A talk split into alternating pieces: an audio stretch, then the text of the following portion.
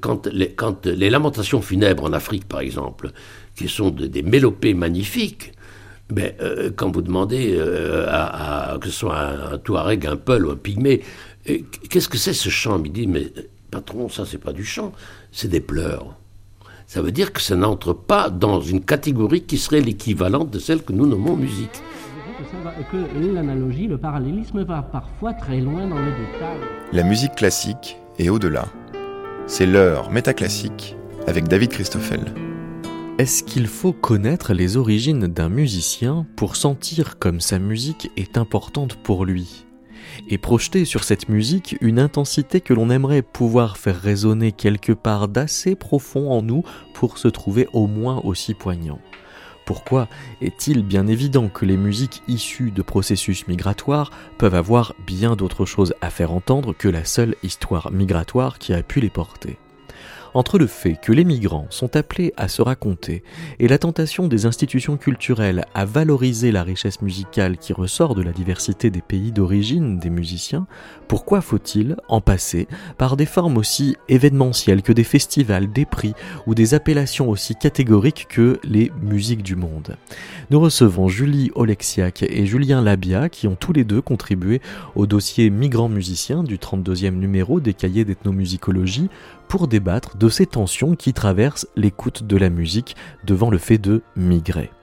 Des tensions que l'on pourrait faire remonter aux années 1880, à l'époque où les compositeurs s'inspiraient des musiques lointaines venues à Paris pour l'occasion des expositions universelles, alors que la notion d'immigration commençait tout juste à faire l'objet de discours réglementaires pendant qu'on inventait les papiers d'identité et le code de la nationalité, respectivement en 1888 et 1889.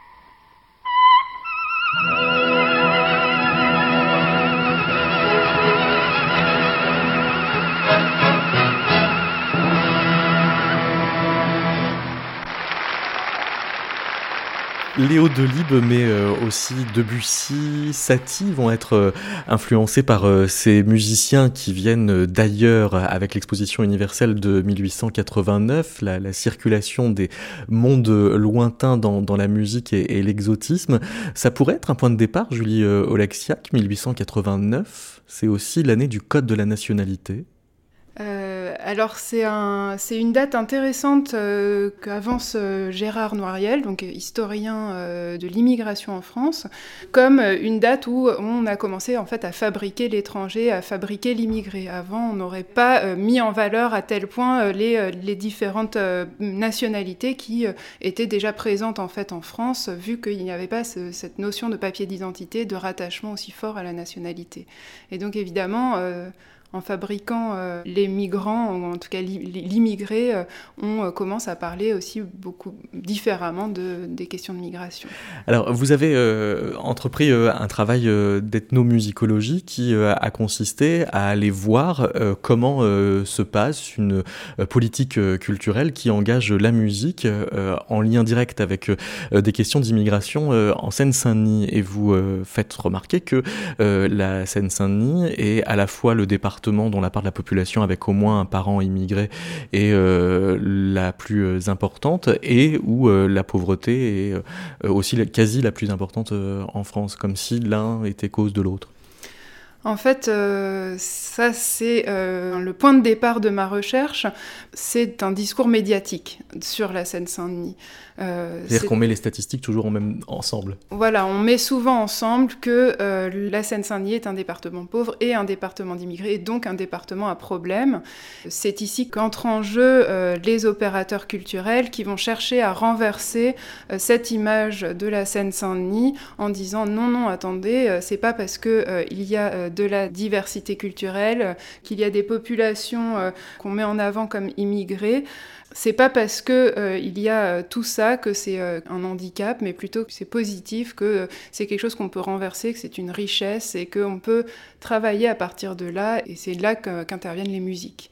On, va être très précis. Je parle de Ville des musiques du monde, qui est un festival qui a commencé en, en 97 à Aubervilliers, qui s'est agrandi petit à petit à tout le département à partir des années 2000 et qui est devenu une association à part. Mais c'est un vrai tour de force ici parce que c'était pas l'idée à la base de, valoriser les cultures ou de, penser euh, la diversité culturelle, c'était plus Enfin, ceux qui ont mis ça en place sont euh, originaires de l'éducation populaire et euh, souhaitent promouvoir l'émancipation des populations. Il y a une époque où c'était la pop et le rock qui étaient mis en avant à Aubervilliers, par exemple. Et en 97, s'est posé la question, il n'y avait plus le festival qui s'était arrêté en 95 qui s'appelait Estival euh, s'est posé la question comment euh, faire d'autres événements fédérateurs. Donc c'était vraiment l'idée de, euh, de faire se réunir les gens euh, dans un événement. Et à l'époque, partout c'était le hip-hop qui mettait en valeur euh, les cités, euh, la jeunesse populaire, etc.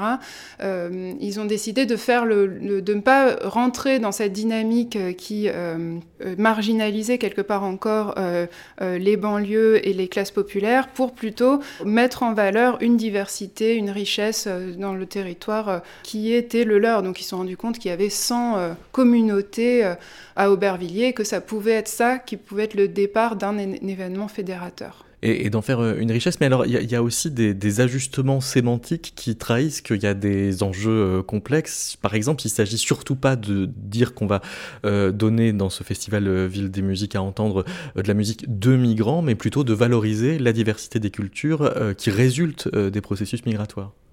Oui, tout à fait. Euh, dans les programmes de salle, on ne parle pas de migrants, on parle de euh, voyager euh, dans la Seine-Saint-Denis. On va découvrir l'Afrique, le Maghreb, les Antilles, l'Amérique du Sud. On va mettre en, avant cette idée qu'on n'a pas forcément besoin de prendre l'avion pour aller à l'autre bout de la planète pour découvrir des cultures différentes qui nous enrichissent, mais qu'on peut aussi tout simplement traverser le périphérique et aller euh, dans des lieux parfois même un peu étranges où on s'attend pas, une salle de boxe euh, ou une école où on va pouvoir euh, découvrir de la musique du monde entier en fait. Je vous propose euh, d'écouter euh, Daina de euh, Thelonious Monk, puisque c'est une figure sur laquelle s'est beaucoup arrêté votre directeur de thèse, Denis Laborde, et autour de laquelle il permet de conceptualiser un, une espèce d'outillage conceptuel qui nous permet d'entrer dans la complexité de ces questions.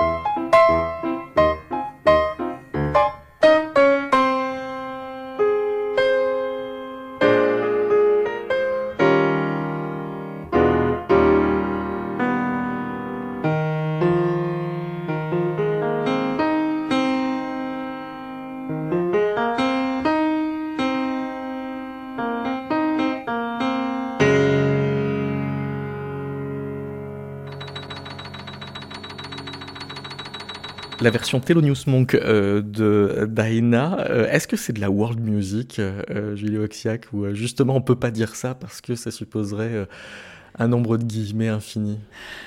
Bah, c'est très intéressant que vous dites ça parce que la question de qu'est-ce qui est de la world music ou qu'est-ce que sont les musiques du monde ne peut pas être répondue. En fait, euh, toutes les musiques sont du monde, toutes les musiques euh, sont, de la world quelque part.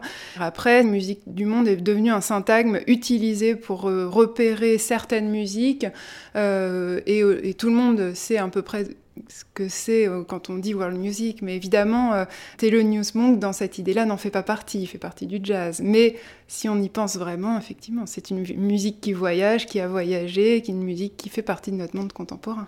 Alors musique euh, migrante, musique de l'autre, Julien Labia, c'est des catégories qui sont piégées d'avance en fait. Oui, c'est vrai qu'il y, a beaucoup de questions. bonjour Julie, bonjour David. Oui, il y a beaucoup de questions qu'on peut poser à ce sujet-là. D'ailleurs, je trouve intéressant que vous ayez passé Dinah par, euh, par Monk, parce que déjà à l'époque de Duke Ellington, il y avait un grand débat, et il y a d'ailleurs une interview assez drôle de Duke Ellington où, on lui pose la question qu'est-ce que le jazz, et il explique que c'est une question déjà sans fin, euh, et il propose la métaphore de l'arbre euh, pour penser le jazz, avec toute l'ambiguïté de la multiplicité des racines et des branches, et probablement aussi la fausse évidence d'un tronc unique où convergerait en quelque sorte racines et branches si on reconstituait un petit peu, un petit peu l'arbre. Une question sur euh, Denis Laborde, votre directeur de thèse, euh, Julie Olexiac. Je disais qu'il euh, apportait, il mettait sur la table un certain nombre de, concepts qui permettaient de tout de suite plonger dans leur complexité ces termes-là. Vous renvoyez ce qu'il appelle la valorisation mythique de la différence à une dévalorisation critique de la marchandisation de la musique. Parce qu'en en fait, d'office, il est question de diffusion. Oui, tout à fait. Alors c'est vraiment euh, un couple euh, qui est très intéressant parce que il y a d'un côté une valorisation euh, d'une pratique artistique qui serait authentique, qui serait d'une grande richesse. on pourrait aller même plus loin, peut-être d'un exotisme, d'une rencontre à l'autre, d'une éthique d'ouverture, etc. Et de l'autre côté, il y a aussi une dévalorisation mythique.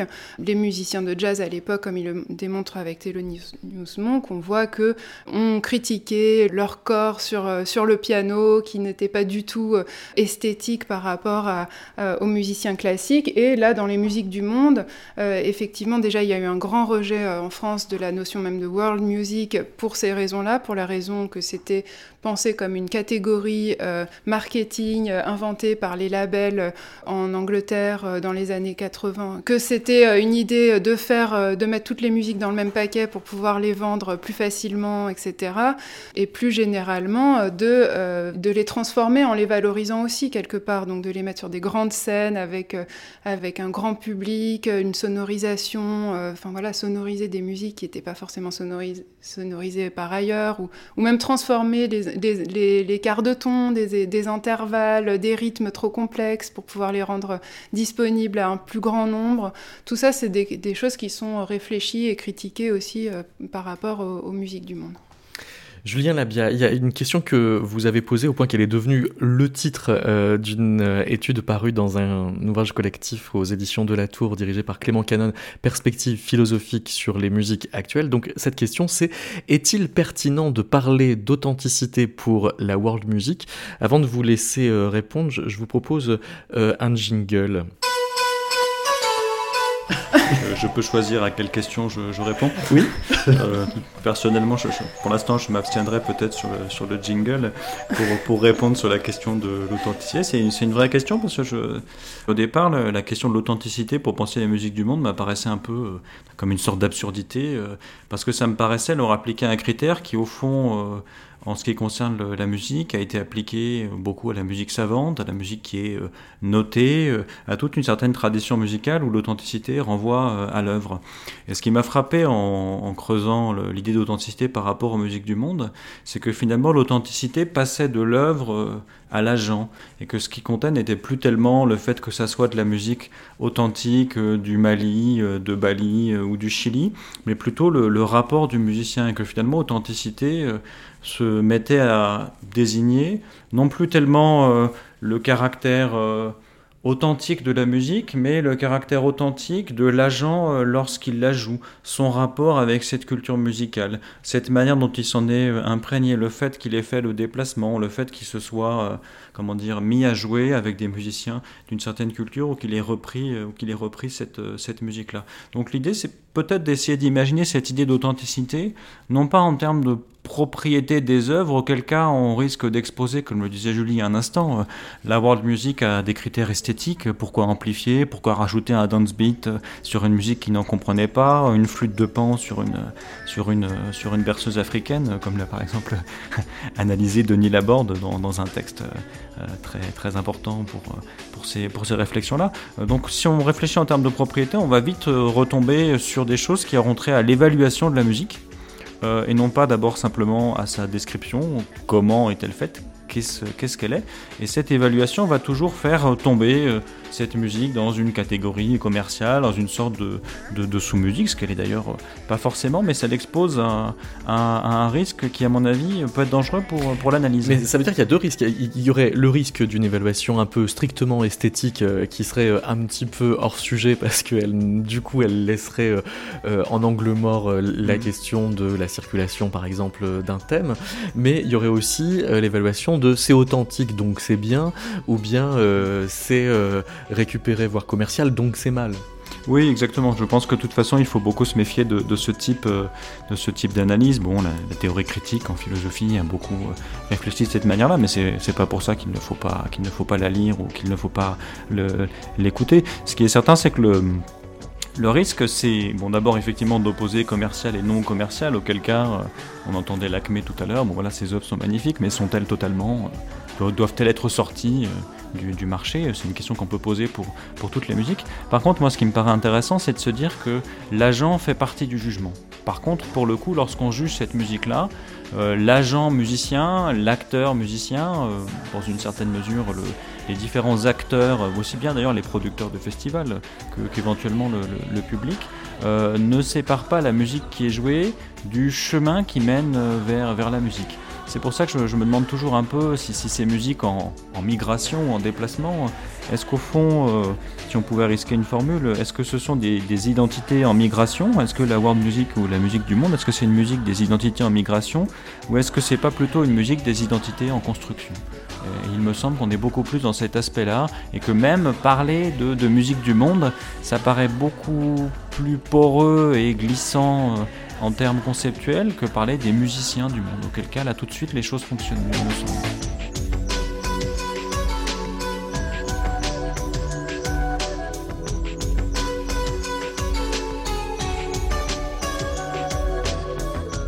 À propos de, Deep Forest, dont on a donc euh, entendu euh, le sorte de, jingle, vous écrivez Deep Forest euh, ne sont pas non plus nécessairement dans une attitude d'engagement moral au sens propre envers ceux dont ils reprennent la musique, et du reste ce serait bizarre de leur demander.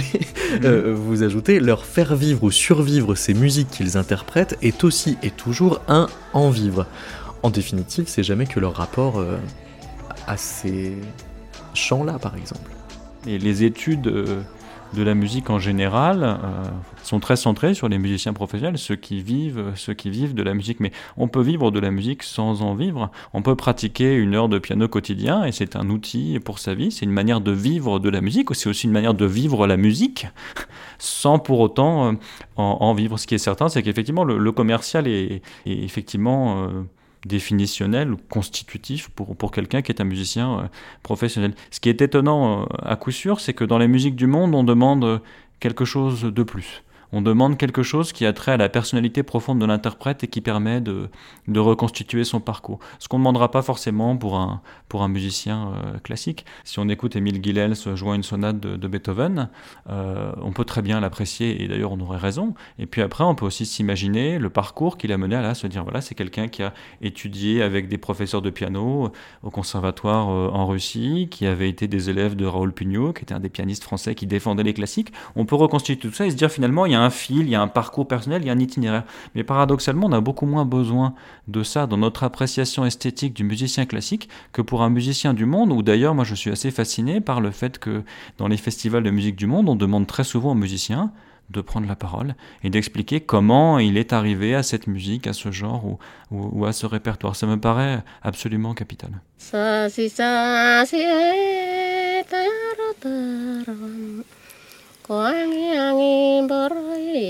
tika oli o elau tika ngwa o elau kora ina ma ena sa si sa si ena ga koro ma koro ara ma enda ma ena da ni ana indai indai tambe sa i tambe ta ina ma tambe ta ini ta ti ai ro yang sa si sa si e quan rau ma tàu lẹ rồi ngoài lại e lẹ quan rau ma tam bèo. Na rồi ngoài lại e lẹ quan rau ma tam lùm rồi ngoài lại e lẹ sa si sa si e Moi, je me suis dit que Deep Forest, d'une certaine façon, amplifiait mon émotion à écouter cette berceuse. Euh, et à la fois, j'ai, euh, en vous accueillant, euh, tout fait pour ne, ne, pas savoir quelle était la provenance réelle de cette berceuse. J'aurais eu l'impression de faire une espèce d'acte cadastral à dire c'est là sur le globe.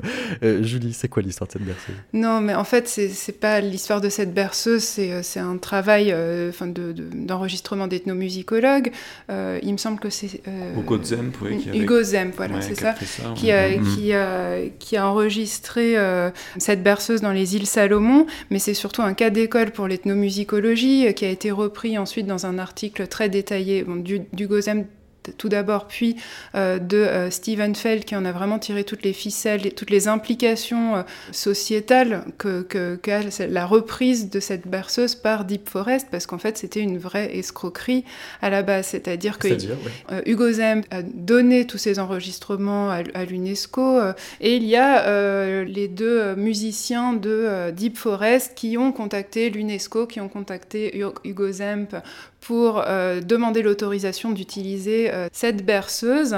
Ils l'ont fait euh, de manière, voilà, ils ont, ils ont fait écouter un extrait de ce qu'ils voulaient en faire à Hugo Zamp au téléphone. Il a dit non, non, je ne peux pas présenter ça, je ne donne pas mon accord pour ça.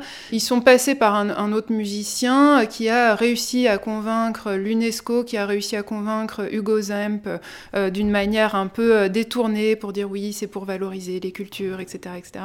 Et ça a fini donc euh, par euh, un petit accord du bout des lèvres, euh, de dire bon, ok, peut-être de la part de Hugo Zimp. Et ensuite, il en a plus du tout entendu parler jusqu'au jour où il, a entendu le, morceau passer à la radio.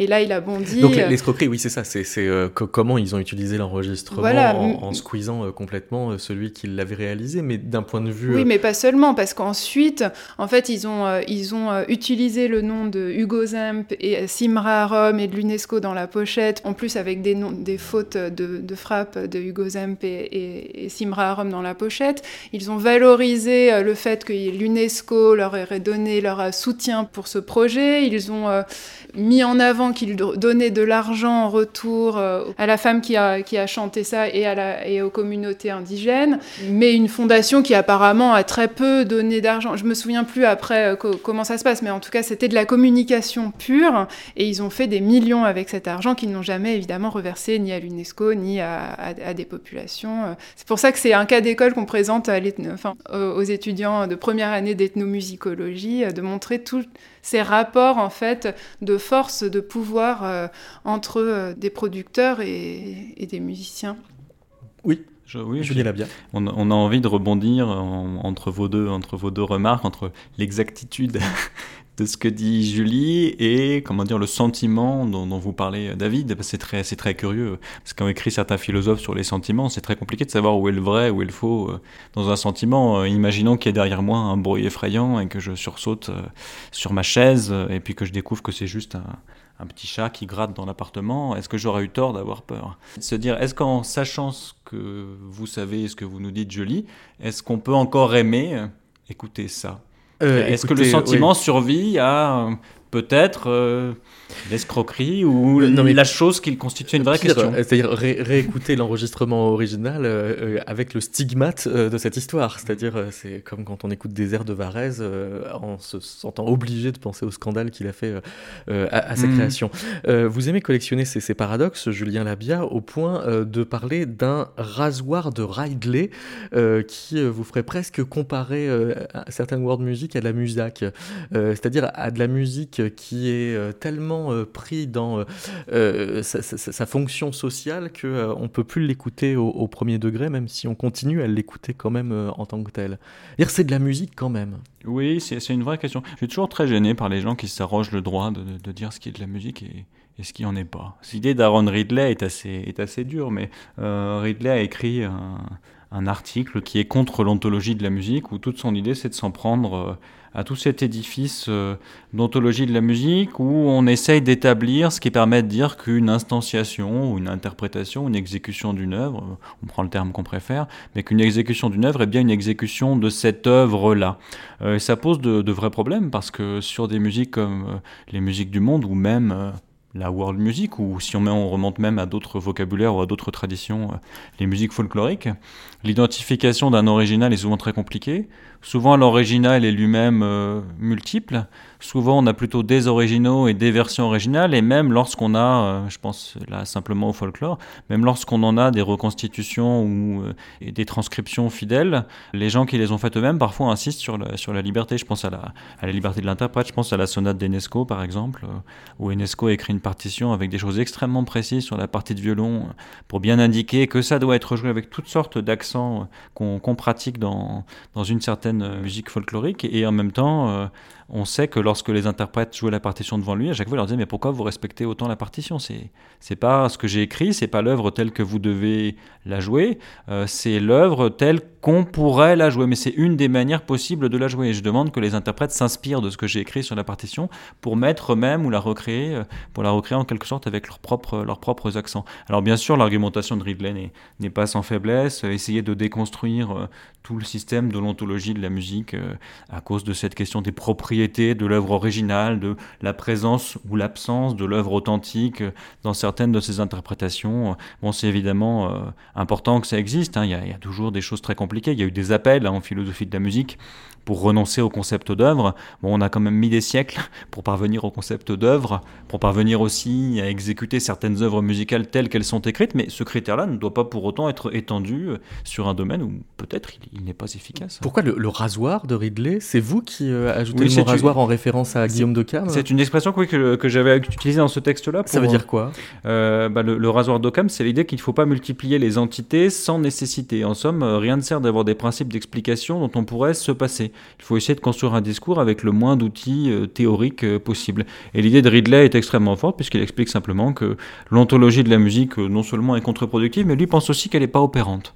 C'est-à-dire que quand on va écouter, euh, quand on va écouter Maurizio Pollini euh, jouer une sonate de, de Schubert, euh, Ridley dit à aucun moment on utilise tous ces outils définis par l'ontologie de, la musique. Il n'y a que peut-être certains fanatiques qui vont aller dans la salle du concert avec, avec la partition, mais, mais Ridley dit bien ça c'est une manière de comment dire de penser notre rapport à la musique. C'est comme ça qu'on pense la musique, mais c'est pas comme ça qu'on la vit. Et l'argument me paraît suffisamment profond dans la mesure où il, il permet de se dire peut-être que les outils de l'ontologie doivent être revus ou peut-être qu'il ne faut pas les, les appliquer de la même manière à, à cette musique du monde. En tout cas, rien ne justifie qu'on oublie euh, ce qu'on vit en écoutant euh, de la musique. Il me semble.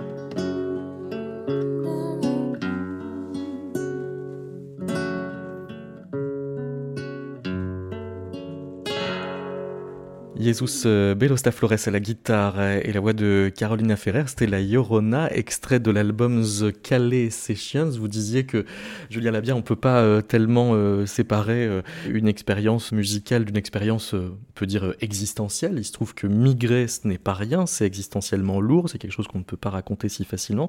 Si ce qu'il y a maintenant une espèce d'encadrement, pour ne pas dire une préemption institutionnelle des récits de migration, quand le Fonds arabe pour les arts et la culture et l'agence Magnum distribuent aux migrants un livre avec euh, euh, des récits d'exode, est-ce que euh, il faut dire que c'est déjà amener le, migrant à, faire récit de, sa migration? Vous dites aussi qu'on ne peut pas être admis à l'Office français de protection des réfugiés et apatrides sans raconter son parcours.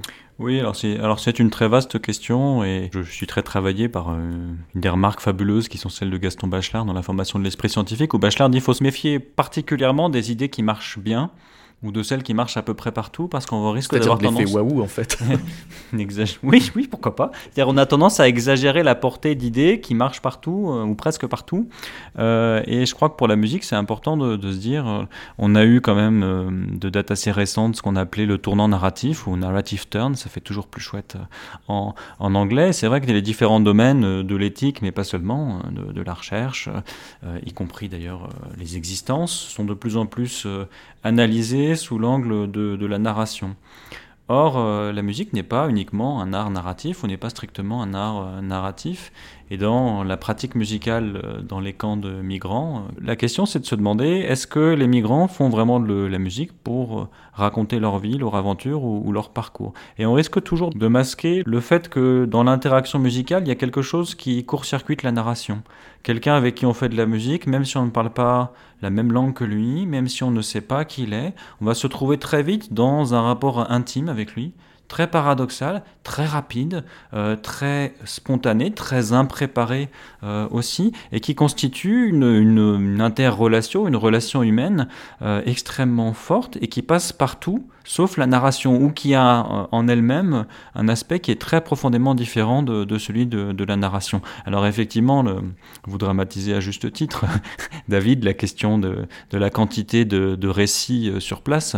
Il est vrai que les migrants sont très encadrés, très entourés. Ils sont par, presque euh, sursollicités alors à, raconter ce qu'ils vivent. C'est ce qui, c'est ce qui m'a semblé, et j'ai trouvé intéressant le, retour d'abord de, choses. Alors je n'ai travaillé que sur des documents, hein, mais le retour de rapport de, terrain fait par euh, des anthropologues et des musicologues justement sur ces, sur ces camps de migrants et sur la pratique de, de la musique dans les camps de migrants, parce que justement ils insistaient beaucoup sur euh, la difficulté qu'ils avaient parfois eu à demander encore aux migrants de, raconter leur histoire à nouveau, en sentant qu'on racontait 10 ou 15 fois ce qu'on a vécu quand ce sont des choses terribles, c'est pas forcément une solution, c'est pas toujours une solution, ça peut même devenir un problème. Et aussi le, fait un peu curieux que ça permettait de penser quelque chose, alors que le fait que la pratique musicale n'est pas forcément dirigée vers un public. On peut aussi faire de la musique, ou on fait de la musique en quelque sorte, peut-être d'abord pour soi.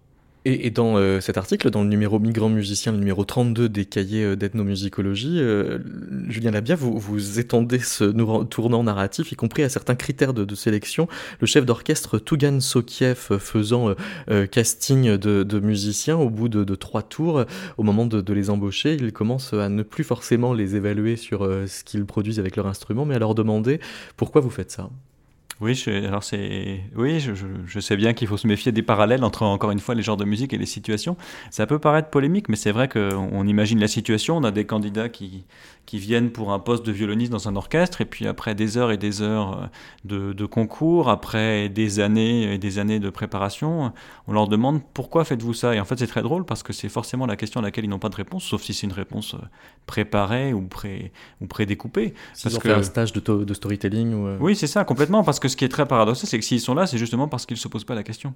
Et la plupart des choses, si je peux me permettre un parallèle un peu humoristique, mais c'est un peu comme dans la vie de couple. Dans la vie de couple, quand on commence à se demander pourquoi on vit avec quelqu'un, c'est parce qu'on est plus près de la fin que du début. Les choses que nous faisons et que nous faisons naturellement, nous les faisons pas parce que nous savons pourquoi. Nous les faisons parce que nous ne savons pas pourquoi. Et donc je pense que sur ce plan-là, euh, si on demande si on va demander à quelqu'un pourquoi faites-vous de la musique, effectivement, on va très vite avoir des choses narratives qui ont trait à la vie personnelle, au parcours de, de, de la personne. Mais ces réponses narratives qui seront données, expriment-elles bien ou correspondent-elles bien, décrivent-elles bien?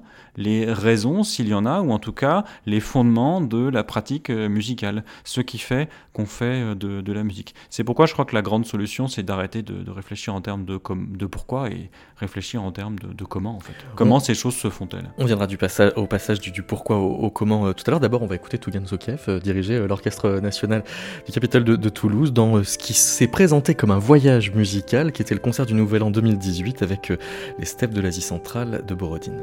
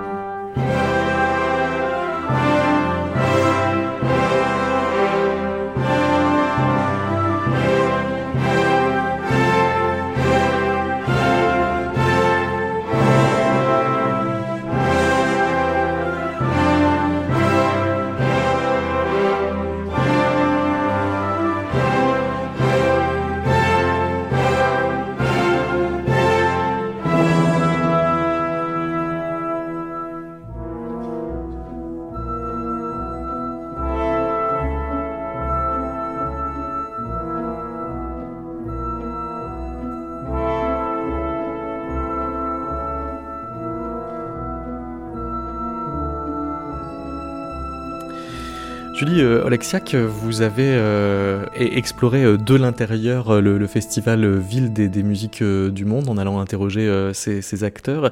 Cette idée du, voyage, c'est-à-dire d'appeler le, public d'un festival à faire un voyage d'une musique à l'autre, c'est une métaphore qui peut être lourde de conséquences dans la façon dont on administre de la musique à un public.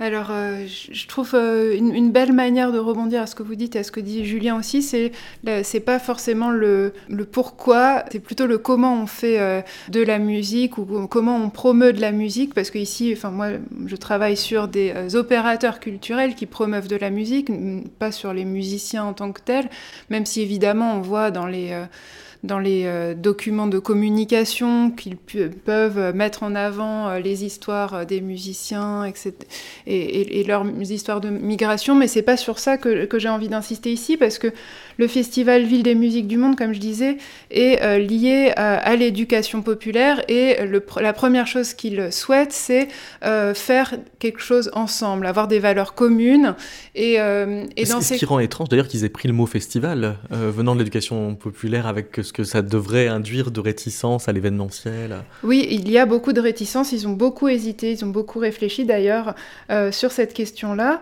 Euh, ils avaient hésité un moment à appeler ça rencontre, mais le problème c'est euh, en fait une, une- des questions de catégorie, on tourne autour depuis le début de cette émission, c'est qu'en fait on a aussi besoin de, repérer les choses, il y a des personnes qui ont besoin de repérer des mots, des choses. Festival, ça parle à un grand public, festival, ça parle à la presse, festival, ça parle aussi notamment, et c'est très important, à l'administration qui va financer des événements.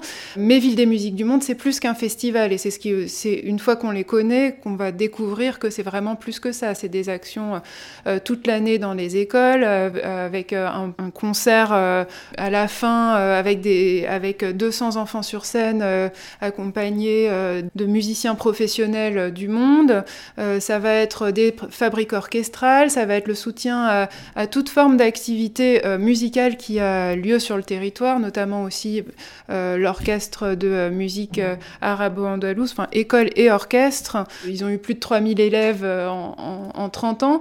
Donc c'est réunir en fait des villes, réunir des associations, des gens qui s'attendaient pas à des, enfin voilà, de les faire venir et, faire découvrir autre chose que à ce à quoi ils s'attendaient. Et dans ces cas-là, le voyage peut être une métaphore intéressante, mais elle ne fait pas tout, c'est vraiment l'activité qu'il y a derrière. C'est une dynamique socio-culturelle, mais euh, dans laquelle on aurait retiré le, le trait d'union qui euh, souvent en fait sépare euh, le socio du, du culturel. Vous dites tandis que certaines théories contemporaines de l'anthropologie considèrent les adjectifs social et culturel comme des équivalents lexicaux, leur usage par les acteurs culturels relève du champ de la gestion de projet.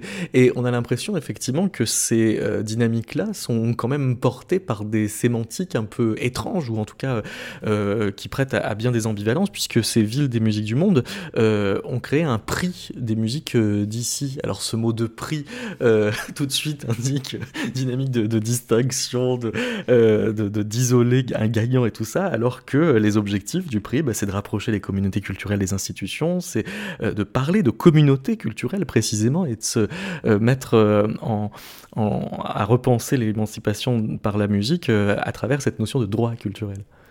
Alors il y a beaucoup de questions en une Oui, là. oui, oui, j'en ai fait plein comme ça d'un coup. Mais évidemment, alors la première chose, euh, évidemment, la répartition entre le social et le culturel, bon, euh, c'est une, une question. L'anthropologie ne, ne peut pas penser euh, si di- distinctement euh, du social et du culturel. Dans la tradition anthropologique, on va penser euh, une activité humaine, donc une activité culturelle, dans tous les sens du terme. Bon, si on reprend la définition de l'UNESCO, je ne me souviens plus exactement, mais il y a aussi bien le, le rapport à, la cuisine euh, que euh, le, rapport à la fête, le rapport à l'habillement. Enfin, bon, il y a, tout un tas de, choses qu'on fait euh, dans notre quotidien. Enfin, tout est culturel finalement. Et puis, il y a le rapport administratif au culturel et au social qui est repérable au plus haut niveau étatique, qui sont fi- enfin, évidemment les ministères de la Culture, ministère des Affaires sociales ou ministère de la Jeunesse, et qui va aussi avoir un impact sur qui finance, comment on présente les projets, qu'est-ce qu'on met en avant et qu'est-ce qu'on fait en soi. Mais, mais ça pose la question fondamentale de pourquoi est-ce qu'on fait de la musique, en tout cas, que- qu'est- qu'est-ce qu'on en retire Euh, Est-ce que c'est pour euh, faire des choses en commun ou est-ce que c'est pour se présenter Est-ce que c'est euh, sur quoi on met l'accent, on va dire Et puis voilà, après la question du prix, je pense que évidemment c'est une des, ambiguïtés de ce type d'activité, c'est que on veut réunir le plus de monde possible, mais on peut pas toujours promouvoir tout le monde non plus. Moi, j'ai suivi vraiment les débuts de ce prix euh, des musiques euh, d'ici, et ils étaient, c'était un peu un, un coup de poker au début, en se disant bon, on va lancer quelque chose qui va pouvoir peut-être intéresser tout le monde. Et on va voir qui est-ce qui participe. Et en fait, il y a beaucoup, beaucoup de monde qui a participé. Il y a, il y a, des, il y a cinq ou six ré- régions, il me semble, des, euh, des médias, il y a euh, des salles de concert, il y a des, des festivals. euh, tout le monde a, sauté sur l'idée, on va dire, et c'est ça qui l'a fait exister, ce prix. Et, donc, on reconnaît encore la dynamique de réunir le plus d'acteurs possible. Après, on va voir comment est-ce que euh, ils vont faire évoluer ça pour garder ces racines en fait d'éducation euh, populaire et d'émancipation et de faire ensemble et ne pas partir évidemment dans cette question de, mise en valeur de- de seulement certaines personnes quoi. Alors parmi euh, quand même les lauréats euh, de euh, 2017, il y a ce projet euh, Chinéar euh, qui est une rencontre euh, entre Balkan, Moyen-Orient et Asie qui est euh, l'occasion d'entendre dans la même formation euh, un violon chinois le, le euh, un alto chinois le zongzou et une mandole kabyle.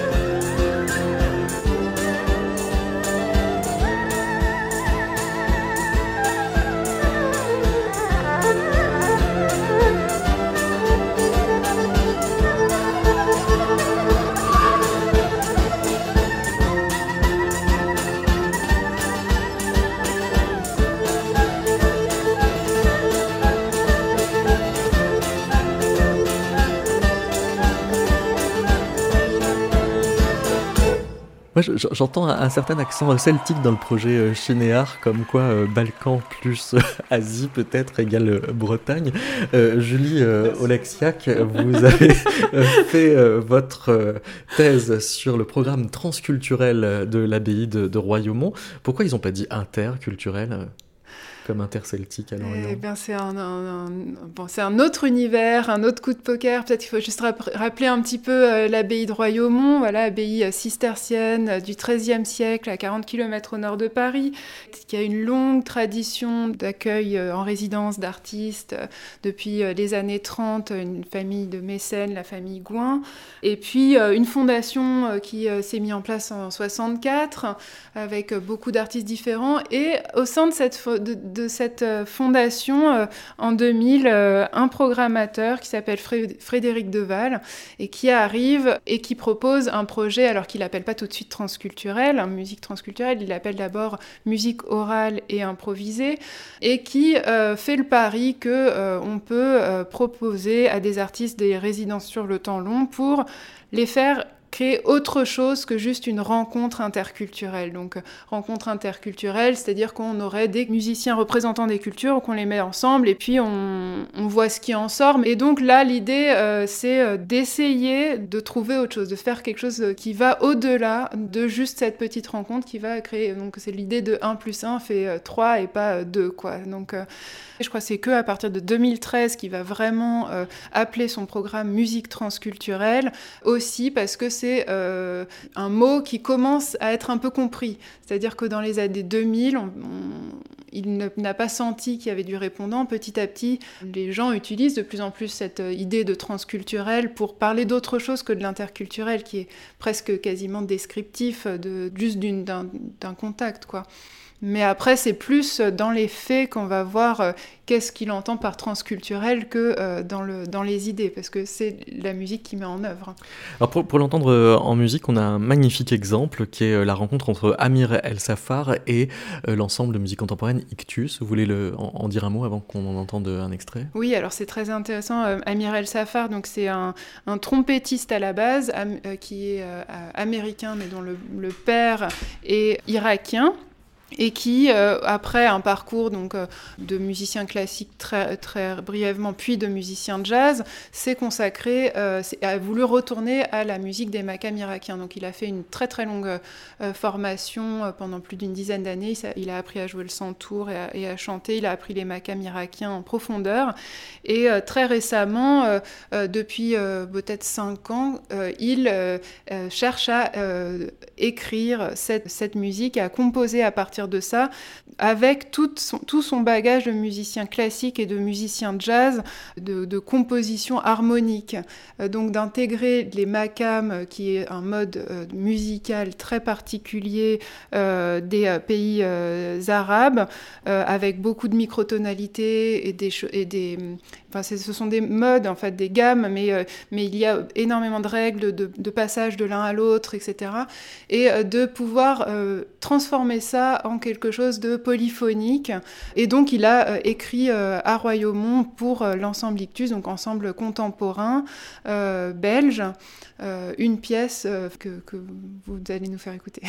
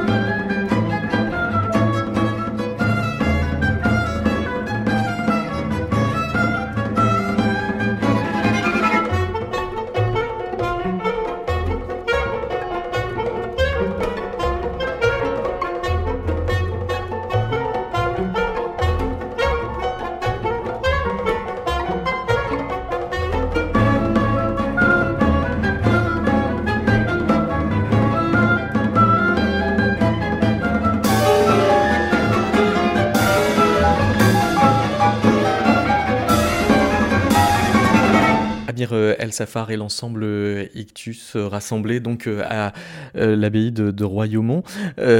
Pourquoi est-ce que les, droits culturels, alors euh, vous, vous les euh, annoncez comme une façon justement de, de, repenser notre rapport à la musique, euh, Ju- Julie Oleksiak?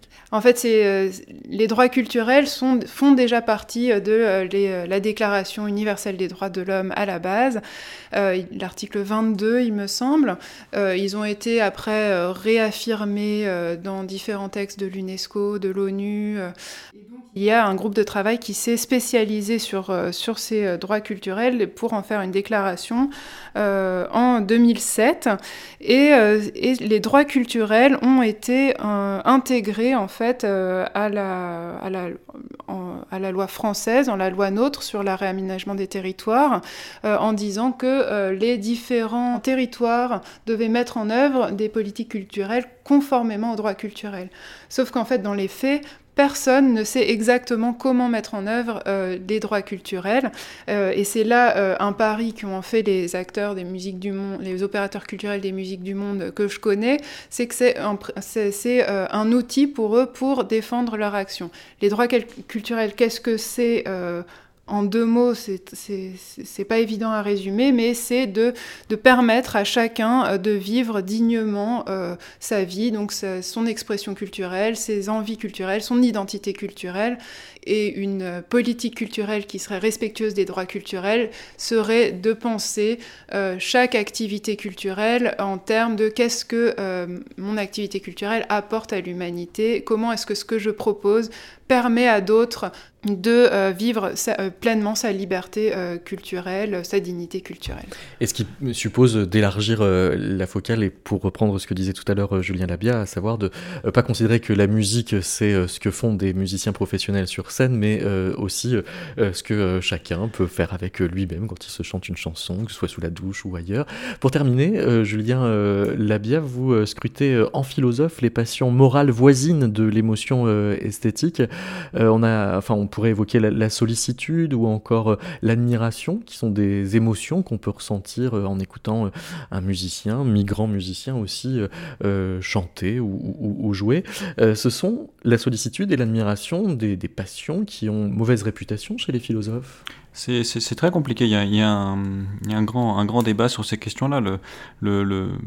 Évidemment, le- l'espèce de tournant éthique, enfin, dans, dans diffé- différents textes, j'évoque cette idée d'un tournant éthique dans l'étude des musiques du monde et du fait que l'éthique y prenne de plus en plus de place. Vous, parliez tout à l'heure, David, de l'authenticité euh, qui, devient de plus en plus liée à la personne et donc à des questions éthiques aussi de rapport à une culture d'origine, à, un patrimoine musical, pour ainsi dire, euh, d'origine. Et il y a aussi le problème de l'attitude de l'attitude éthique. Et c'est vrai que euh, face à des face à des migrants qui vivent des choses difficiles, le, le- le discours compassionnel est un allié considérable. Hein. Lévi-Strauss a parlé de l'empathie. C'est c'est une grande aide euh, que- qu'être doté d'empathie. Et c'est même euh, quelque chose de, de formidable.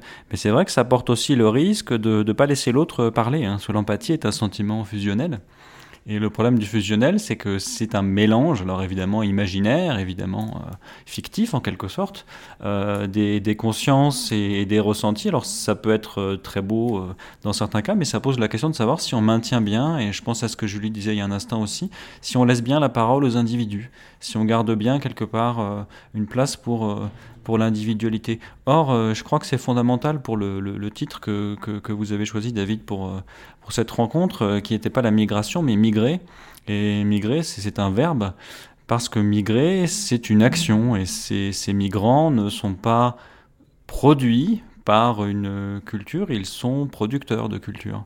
Ils ne sont pas migration au sens d'une action qui serait passée, résolue, froide, qui serait consumée en quelque sorte, mais ils, sont en fait en train réellement de, de créer eux-mêmes euh, quelque chose. Alors c'est pourquoi euh, il y a des, des choses qui me paraissent moi très intéressantes dans le sentiment justement d'admiration qu'on peut avoir pour la rencontre de, de, ces migrants. Et je l'ai beaucoup trouvé dans les comptes rendus de, de, rapports de- d'exploration du terrain par des chercheurs, mais je l'ai aussi vu sur des commentaires de vidéos internet, sur l'album de Calais Sessions, ou sur même des prises euh, simplement mises euh, par des amateurs sur, euh, sur internet, ou la, fascination pour ces musiciens qui jouent de la musique dans les camps, euh, qui sont pas forcément des musiciens professionnels, d'ailleurs même, même pas, sont souvent des gens qui ont migré pour d'autres raisons que, que la pratique de la musique, qui n'ont pas migré pour faire de la musique, mais la musique est une sorte euh, d'aide, d'outil. Alors euh, chez les anglo-saxons, on parle de self-reliance, pardon, quelque chose qui relèverait de la self-reliance, le care, la manière de prendre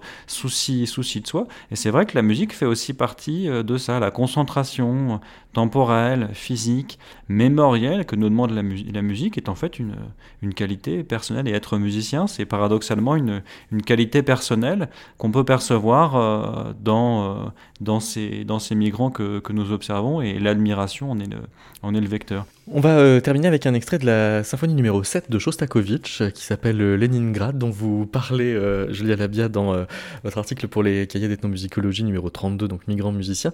C'est une musique qui a une fonction politique incroyable, mais dont vous prenez pour conclusion qu'elle est là pour marquer les esprits en montrant que cette impressionnante qualité d'être musicien malgré tout.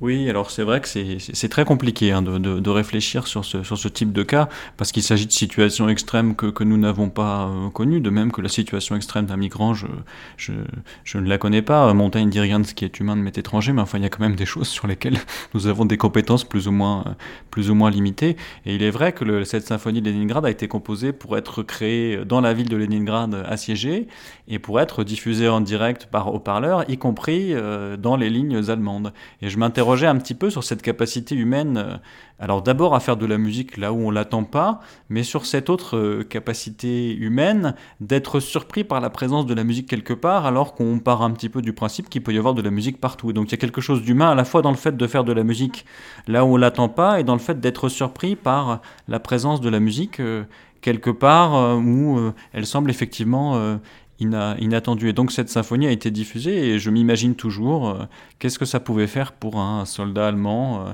d'entendre cette symphonie euh, à Leningrad. Mais je pense que c'est quelque chose de très impressionnant. Alors ça n'a rien à voir avec évidemment la musique telle qu'elle est pratiquée dans les camps, mais ça révèle que la capacité d'être encore capable de composer de la musique pour cette circonstance-là, de réunir un orchestre de musiciens dont plusieurs sont morts de faim pendant les répétitions euh, d'ailleurs, et de se dire mais finalement le, ceux qui sont en face ont encore, malgré les conditions épouvantables et les je crois 900 000 morts du siège de Leningrad, ils ont encore la capacité de penser à la musique et ils ont encore même la capacité physique de jouer de la musique, de jouer une œuvre euh, nouvelle, euh, complexe. Bref, ils ont encore cette, cette faculté extraordinaire de, de contrôle de, de soi-même. Alors c'est vrai qu'on oublie toujours, hein, et les philosophes pour ça, j'en fais partie, euh, sont, sans aucun doute euh, à, critiquer, mais on a toujours tendance à oublier le substrat physique euh, de la musique au profit de la forme musicale ou de l'œuvre musicale, mais il n'y a pas de musique s'il n'y a pas quelqu'un qui, joue de la musique, et la musique est, déjà, si on lit les anciens grecs, un exercice du corps, une pratique du corps, quelque chose qui, se fait vraiment de manière physique et concrète. Merci beaucoup Julien Labia, merci euh, Julie Olexiac. On vous retrouve euh, tous les deux voisins de sommaire donc du numéro 32 des cahiers d'ethnomusicologie consacrés aux migrants musiciens. Merci. merci.